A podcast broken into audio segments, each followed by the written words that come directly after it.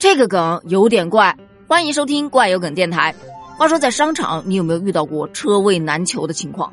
你想象一下，就是这样难求的情况下，哎，你好不容易看到有一个车位空着，你准备往上停了，结果发现有一个女人就站在那个车位上，你是选择开走呢，还是开走呢，还是开走呢？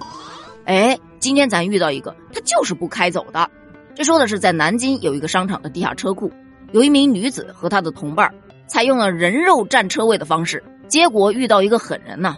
对方是强行开车进入车位。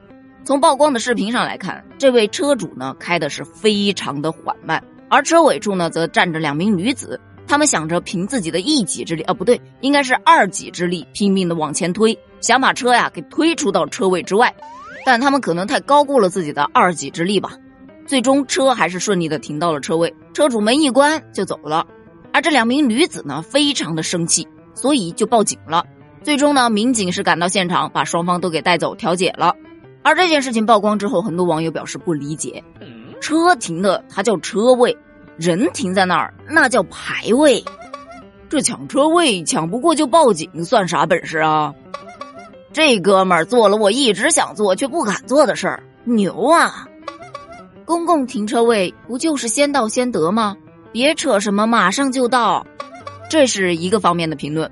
反过来还有另外一个方面，就说呀，不管这两个女孩子人家到底占车位对不对，你也不能拿车怼人呐。这人占车位是道德的问题，但用车撞人那可就是犯法了。这驾驶员胆子也太大了，这很危险的小伙子，万一这俩女生躺下了，你该怎么办呢？我觉得双方说的都非常的有理啊。关于这件事儿，你怎么看呢？欢迎在评论区留言哦，咱们评论区见，拜。